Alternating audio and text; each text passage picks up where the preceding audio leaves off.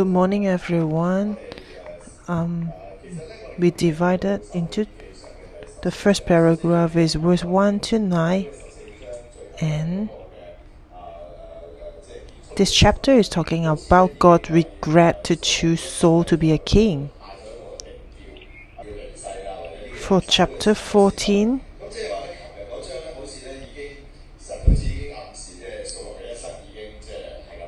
God just um just like say actually this is the end of Saul's um life. But still have grace of God. And for chapter 15 it will um to explain more about the life of Saul and and actually is also God give a last chance for Saul. And this is a grace from God. Verse 1 Samuel also said to Saul, the Lord sent me to anoint you king over his people, over Israel. Now, therefore, hear the voice of the verse of the Lord. Thus says the Lord of hosts I will punish Amalek for what he did to Israel, how he abused him on the way when he came up from Egypt. Now go and attack Amalek and utterly destroy all that they have, and do not spare them, but kill both men and women, infant and nursing child, ox and sheep, camel and donkey.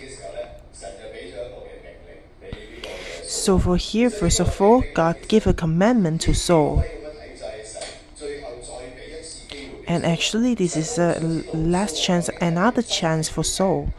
Is want to check that is this Saul really, really here Samuel really hear God's words.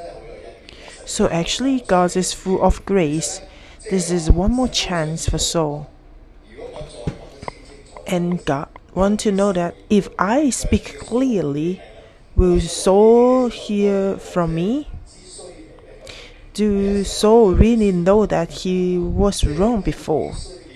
Just like a student, maybe he get a fail last examination and maybe next um, exam will he be returned and study hard and get a better mark?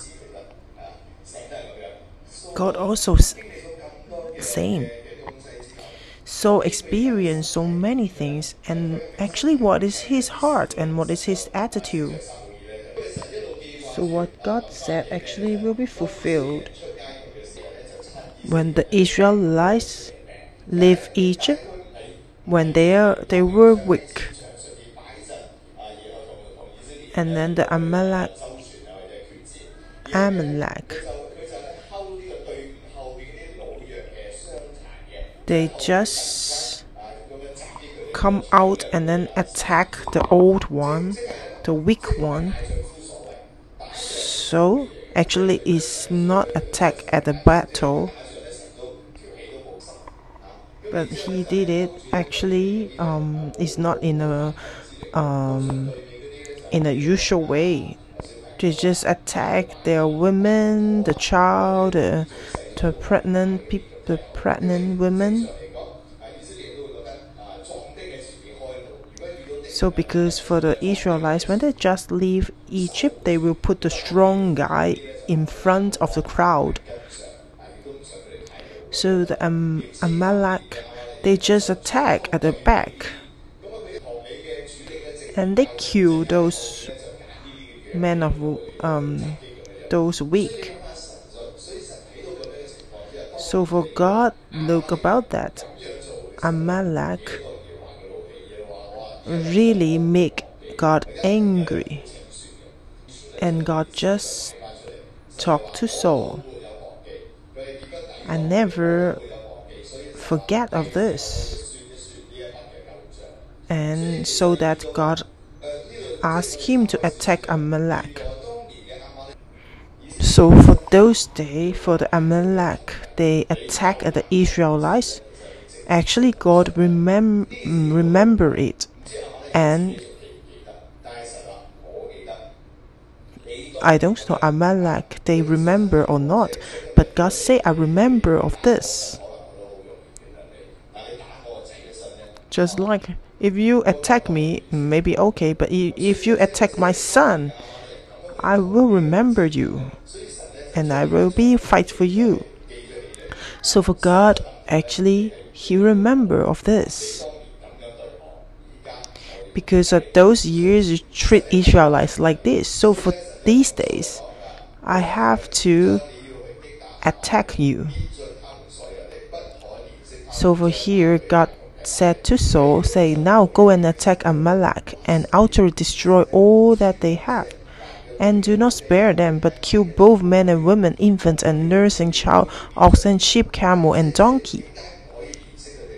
It seems uh, is really cruel and I think God actually should be full of love. But how come God here seems um many um it seems uh but actually God is righteousness and he gave enough grace for Amalek already that they never return. They never feel regret what they done the Amalek, they never return to God or confess the sin. So times pass, and because the God is righteousness, and God have to do something. So for those days, how the Amalek treat Israelites, I give you grace to return already, but you didn't. So God want to have to attack them. How you treat Israelites those days and then today, God also have to treat Amalek at the same way. Verse 4 So Saul gathered the people together and numbered them in Timnah, 200,000 foot soldiers and 10,000 men of Judah. And Saul came to a city of Amalek and lay in wait in the valley. So that means so Saul um, received a command from the God and clearly and he have a reaction so he gathered the people together and number in Timnah. For this time he gathered 200,000 foot for soldiers and 10,000 men of Judah. The men of Judah is meaning meaning the is meaning the strongest one the mighty guy. And they gather and follow the instruction of Saul. So actually is full of manpower. And Saul came to a city of Amalek. And they lay in wait in the valley. So they have a strategies and lay in wait in the valley and all the resources actually God gave him. Because when he gather he can gather so many soldiers. So you know that this battle is come from God. So for nowadays if you know that that um that issue is come from God actually is easy. And just Saul gathered people and 20 uh, 200,000 foot soldiers and 10,000 men of Judah just came. And then Saul said to the Achilles, Go depart, get down from among the Amalekites, lest I destroy you with them, for you showed kindness to all the children of Israel when they came up out of Egypt. And then Saul just said to the Achilles, Because when we start a battle, we are afraid that we, we will destroy you also. So Saul said, because when we leave Egypt, you keenness, you, you treat me good. So because you have grace on us, so he just asked them to depart. So because the Kenites, they show kindness to the children of Israel. So, verse 7 And Saul attacked the Amalekites from Havilah all the way to Shur, which is east of Egypt. He also took Agag, king of the Amalekites, alive. The artillery destroyed all the people with the edge of the sword. But Saul and the people spread Agag and the best of sheep, the oxen, the fattings, the lambs, and all that was good, and were unwilling to utterly destroy them, but everything despised and worthless that they utterly destroyed. And this battle started, and soldiers killed all the people and took the king. But for here at say, but Saul and the people spread Agag and the best of the sheep, the oxen, the fattings, the lambs, and all that was good, and were unwilling to utterly destroy them. The one it looks good, and also the king Agag, and leave them, and not destroy them. The king Agag actually is their enemy, but they still leave him. Actually, the Amalekite and the Israelites actually they um, um, the Amalekite attacked Israelites for many many years ago. So for those days, maybe they don't have any special um, feelings. So when they took Agag king of the Am Amalek, uh, Amalekites, they will just think that, oh, should I have some mercy on him? And if every time where I go, I just put a chain on him and then he follow me, and then this is really a glorious picture. So they will feel proud of themselves because they took the Agag king and then maybe they will think that actually the king of Agag he was full of wisdom. If I kill him, actually it's a pity because I can learn from him. So they think that if we um, leave him here, actually maybe good for us. But I think why that they don't kill the Agag king, the most important thing is they think that this is glorious.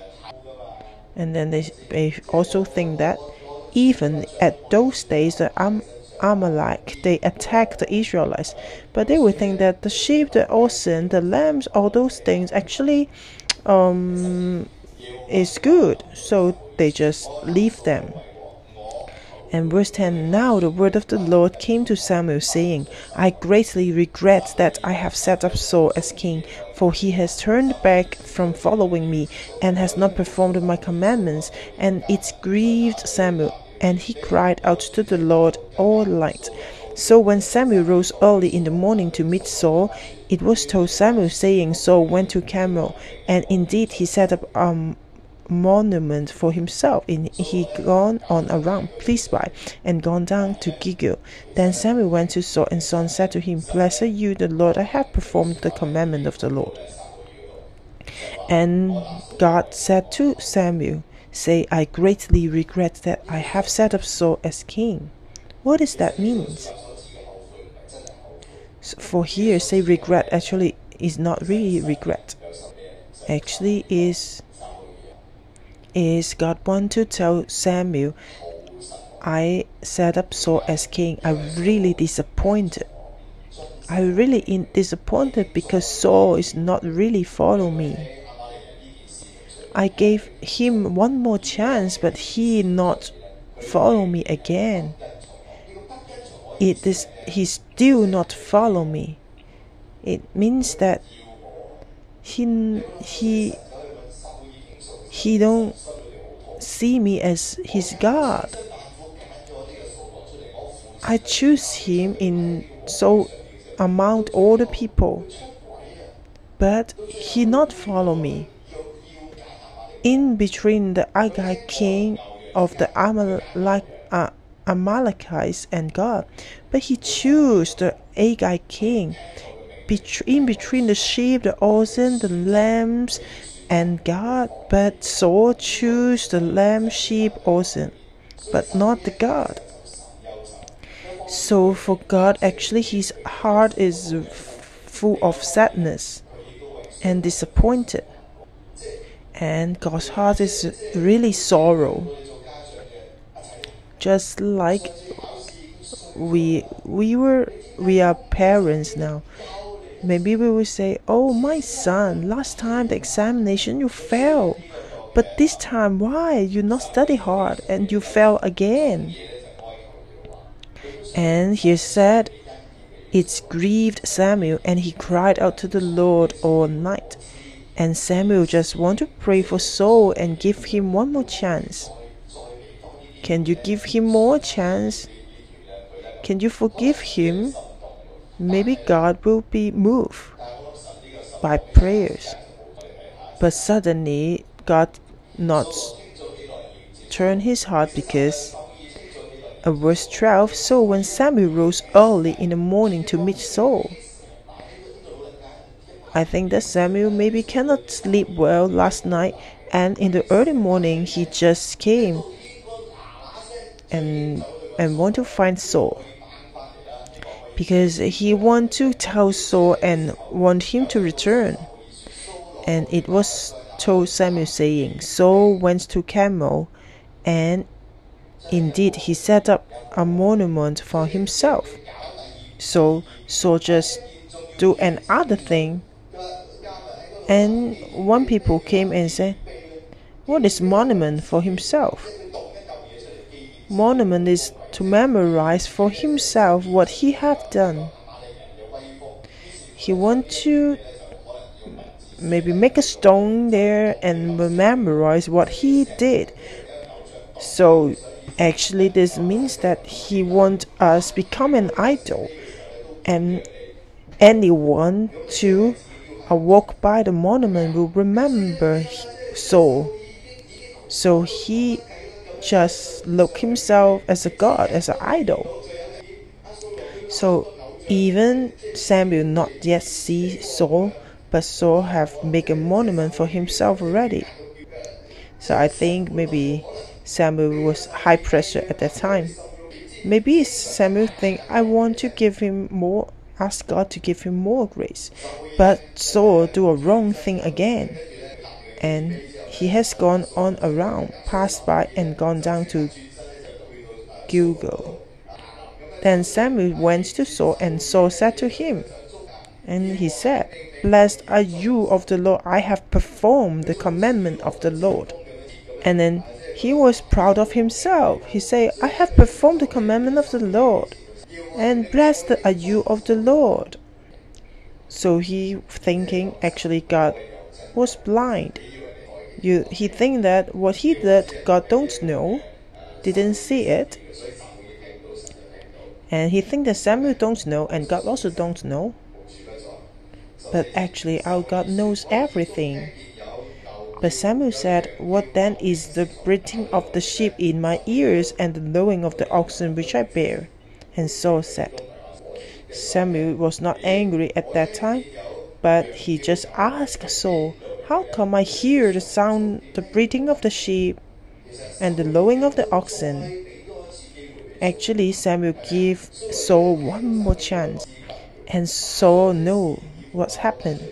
Actually, Samuel treats Saul very good because God was really angry already, but Samuel just gave him grace. But verse 15 and Saul said, They have brought them from the Amalekites, for the people spread the best of the sheep and the oxen to sacrifice to the Lord your God, and the rest you have utterly destroyed. So he just put the respons- responsibility to others because he said that I just keep the best sheep of the oxen to sacrifice to the Lord. And he said, They have brought, is the people of Israel. It's not me. They have brought them from the Amalekites. It's the people of Israel praying, it's not me. But they say, For the people spread the best of the sheep and the oxen to sacrifice to the Lord your God. I not want to keep by myself. I just want to sacrifice to the Lord your God. For your God. So actually it's no problem. It's not for ourselves. And the rest we have utterly destroyed. But is it really the truth? Is it all the rest utterly destroyed?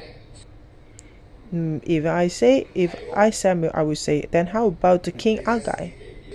Because they not only leave the sheep oxen and the lambs, but also they leave the king Agag. And he say, to sacrifice the Lord your God, your God. And it's because the people. So this is not my responsibility. Then how about Agag? Then how come you not mention about it? So actually, okay, if you say it's the people, okay, I not and you say okay if you keep keep the sheep and the oxen is for sacrifice. But how about the king Agag in verse 16 then Samuel said to Saul be quiet and I will tell you what the Lord said to me last night. Be quiet Samuel said.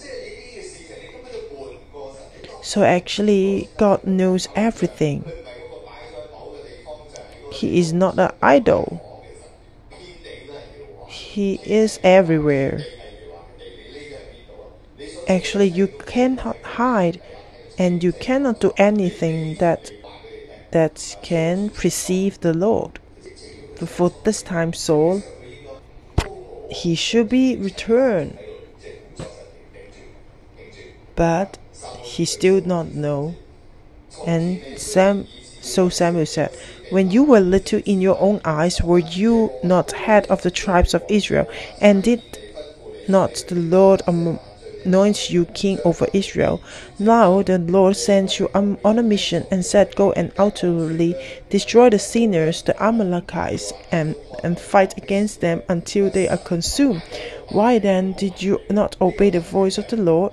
Why did not swoop down on the spot and do evil in the sight of the Lord? For here Samuel said that when you were a little in your own eyes, were you not head of the tribes of the Israel? That means that actually you um just a small potato. You you you, you can't do anything, but God anoints you. God asks you to destroy all the destroy the sinners, the Amalekites. But how come you just keep? But verse 20 Saul said to Samuel, But I have the voice of the Lord and gone on the mission on which the Lord sent me and brought back Agag, king of Amalekite. I have utterly destroyed the Amalekites, but the people took the plunder, sheep and oxen, the best of the things which should have been utterly destroyed, to sacrifice to the Lord your God in Gilgal. She said, I did. I did what what I did obey the voice of the Lord. I not. I didn't talk that thing. I just took off the plunder, sheep oxen, the best of their things, is to sacrifice to Lord your God. Yes, I brought back the Agag king of Amalek, but I have utterly destroyed in Amalekites. Just like want to steal something, you put into your pocket and then get outside, and then the crop, the policeman said, "Why you take?" And they said, "Oh no, I just put in my pocket." I want to pay for it. I just forget. No. It's actually so actually he just telling lies. So Samuel said, Has the Lord as great delight in burnt offerings and sacrifice as in obeying the voice of the Lord? Behold, to obey is better than sacrifice, and the head than the fat of rams. So Samuel just told Samuel, Lord, as great delight in burnt offering and sacrifice as in obeying the voice of the Lord. So, for obeying the voice of the Lord is the most important. Even you just offer a little thing, but if you not obey your voice, is the maybe your children give you a candy, you will be happy. But if he give you many things, but he not obey your words, then you will be very angry. Obey is better than sacrifice. I don't want any outcome uh, to do any outward things. I just want you to obey. So over here it said, and to heat than the fat of rams. If you not have a real relationship with God, even you sacrifice many many things is no use. You think that I want to sacrifice, but actually not. If you really know God, if your heart really have God, actually is the most important. And verse 23 For rebellion is as the sin of witchcraft, and stubbornness is as iniquity and idolatry. Because you have rejected the Lord, word of the Lord, he also has rejected you from being king. Rebellion and stubbornness. Stubbornness is as the sin of witch, witchcraft. So you reject God, you rebel God. Is like the sin of witchcraft. So that means that you see God as your enemy. So this is a great sin. And stubbornness is as iniquity and idolatry. What is stubbornness is as stubbornness is that not here. If you're not here is equal to you worship idol. You not here. How come one people will have stubbornness? That means you're not here. Just like our cell cell group members, maybe is full of stubbornness. Is because why you stubbornness? Why you not here? Because you have another belief in the bottom of your heart.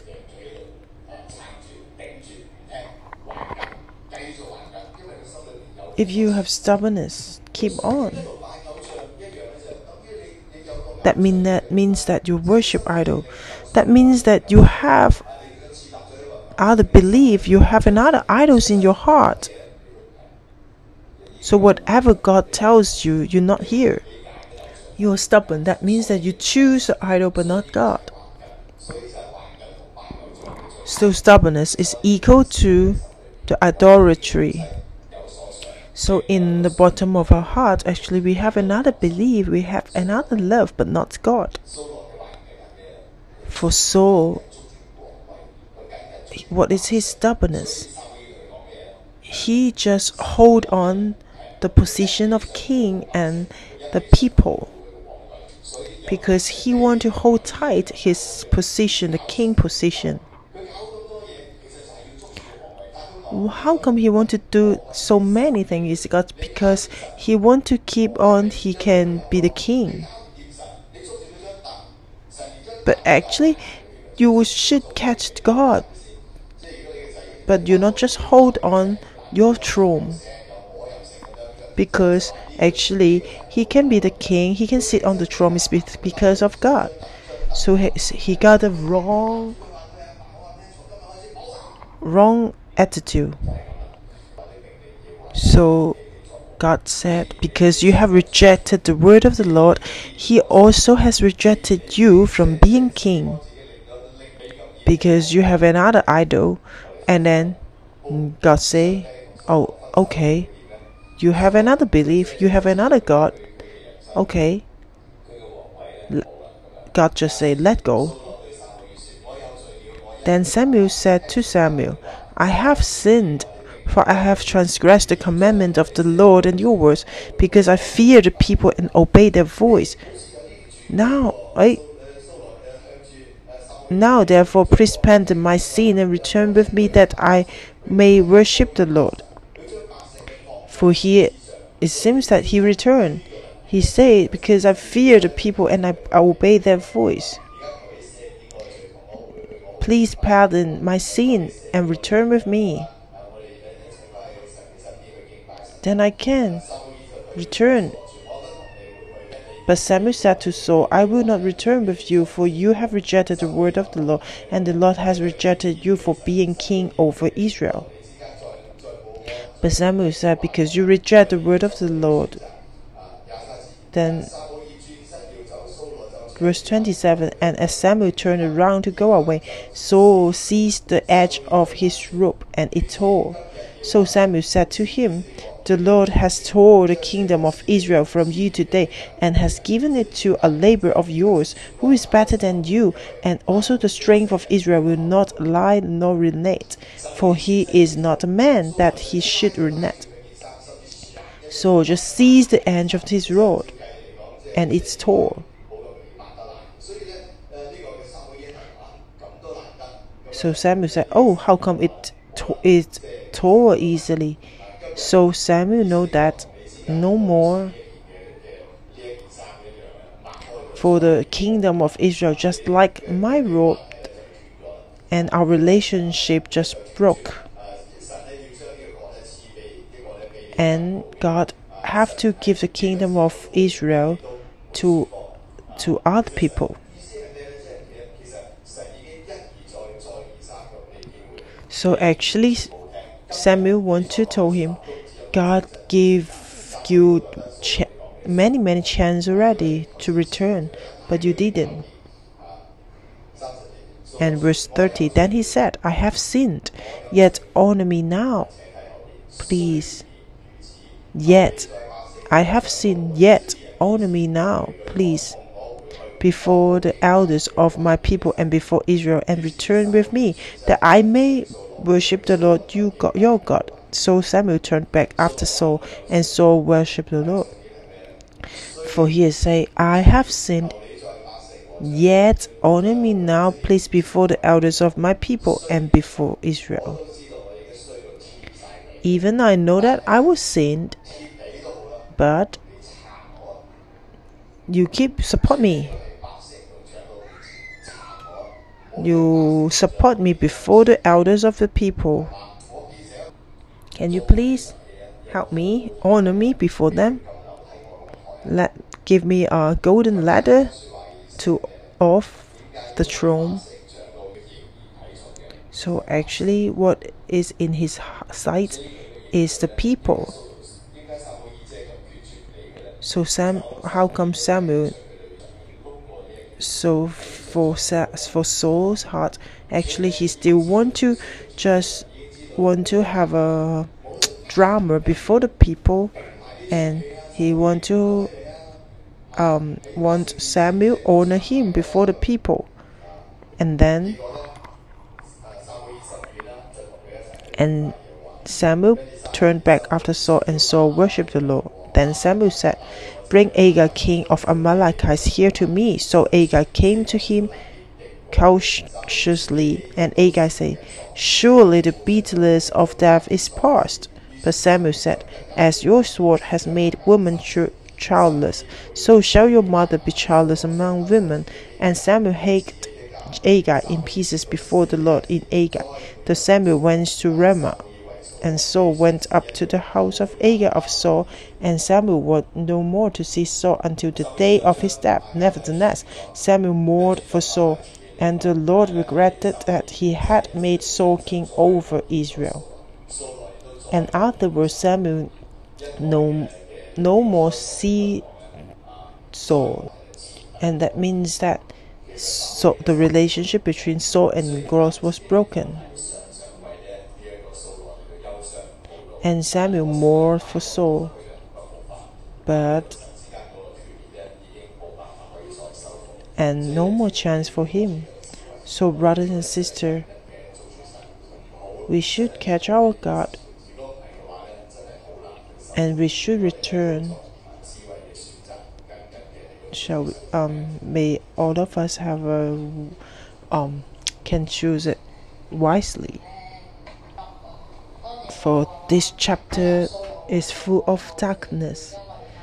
Because God said, I greatly regret that I have set up Saul as king. So for today, I we have to choose to follow God. Let's worship our God. Yes, Lord, we have to honor you. We stand before you and fear you. Because you are the truth, the way, and the life. Only you, only you, the way, the truth, and the life. When you, we follow you, we will have the blessing and we will have the life. When we follow you, then we will have our the direction and we will have hope and we will protect from you brothers and sisters just praise our god that he is the way the truth and the life once again his words just remind us and teach us that we can walk the way from god we have to put your words in our heart. Just put on our neck. Not only our mouth we read your words, but Holy Spirit just help us that we can get into your words and we can work it out. Only you. You are our way, our truth, and our life. Thank you for hearing our prayers. In Jesus' name, amen. Today, through 1 Samuel chapter 15, we know that God gave him one more chance, more grace. God memorized that Amalek attacked the Israelites for the past. But God want God want Israelites to attack them, destroy them. But but for verse 8 that said Saul took Agag king of the Amalekites alive and utterly destroy all people with the edge of the sword. But Saul the people spread Agag and the best of the sheep the oxen the flatting the lambs and all that was good and were unwilling to utterly destroy them. He didn't utterly destroy and he still say I have performed the commandment of the Lord. And he still said, I utterly destroy. He didn't follow God and he left God. And God was really disappointed and greatly regret to set him up as a king. For today, maybe through cell group leaders or authorities or our parents and give us some suggestions and remind do we really hear do we really hear and follow or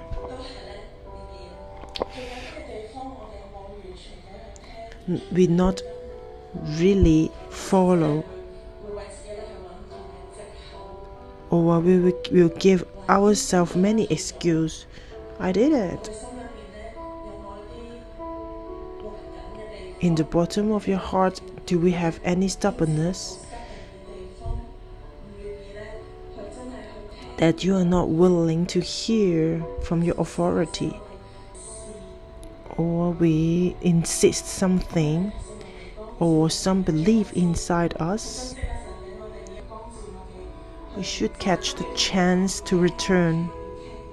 You have to hear. God really wants us to obey and hear. God will remind us through the, our authority, our relationship with our spouse, or how we teach our children or we put our work more important than our family? Is it we really put God first, then people and the land, or we look money is the most important thing. God reminds us that we should have a thanksgiving heart. Let us change ourselves. May God help us to change. Holy Spirit, let's reflect us. We admit that we are full of weakness. Pastor Adinos also mentioned because Saul spared Agag is because he want to have the glorious and she he just want to have some um, benefits for himself. He choose Agag and the sheep or oxen, but not God. And he hold on his position, the throne. He feared people more than God. For today, is it indeed not? Here is because we want more money or we want we want to take over to in charge everything and we just put God aside. And even we attend the church service and we tithe. But this is only a religious uh, outlook. And we are not worship God and hear God from the bottom of our, our hearts. Let's pray for ourselves. And we can catch it and Lord we need you. We we need your help. For you say has the the obey has the Lord as great delight in burnt offerings and sacrifice as in obeying the voice of the Lord. Behold, to obey is better than sacrifice, and heed than the fat of rams. Forbidden is as the sin of witchcraft, and stubbornness is as iniquity and idolatry. Because you have rejected the word of the Lord, he also has rejected you from being king. Obey is better than sacrifice. Lord, we come before you that we admit that we are full of weakness. We not give us any excuse. May you help us, Holy Spirit.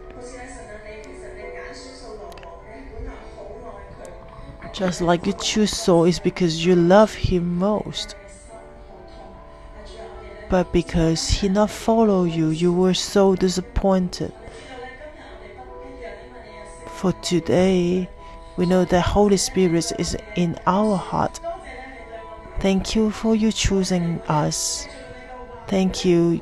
You keep helping us through your words, that you remind us that we know that you are full of grace, that you give us chance to return and confess our sin. God, we're really willing to hear from you. That you give us a heart that we we can return and we want to change. And we want to please you. We really want to please your heart. And we really want to follow you and hear your word.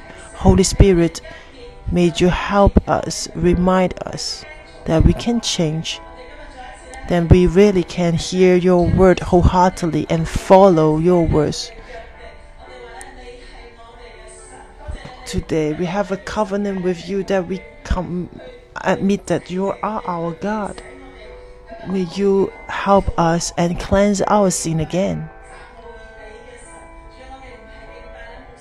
We are not worship others God, but we God, but Jehovah is our God.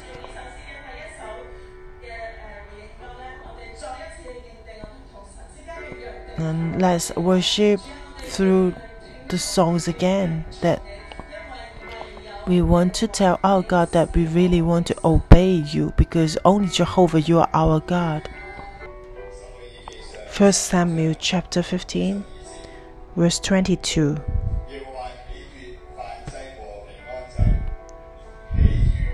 Has the Lord as great delight in burnt offering and sacrifice as in obeying the voice of the Lord? Behold, to obey is better than sacrifice, and to heed them the fat of rams.